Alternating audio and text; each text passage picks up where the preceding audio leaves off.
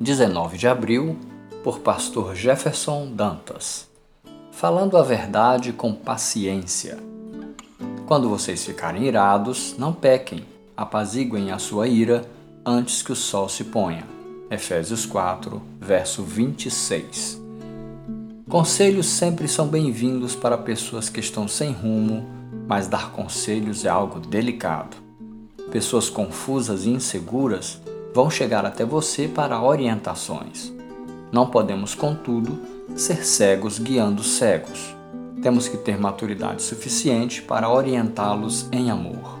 Paulo diz no verso 14: O propósito é que não sejamos mais como crianças, levados de um lado para o outro pelas ondas, nem jogados para cá e para lá por todo o vento de doutrina e pela astúcia e esperteza de homens que induzem ao erro.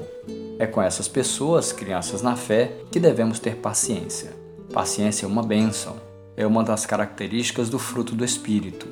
Precisamos tanto dela para andarmos com a verdade em amor. Não podemos ceder ao ímpeto do emocionalismo para orientar as pessoas que erram. Devemos pensar bem, orar bastante e pedir ao Senhor discernimento para que Ele gere em nós a paciência para orientar pessoas incautas.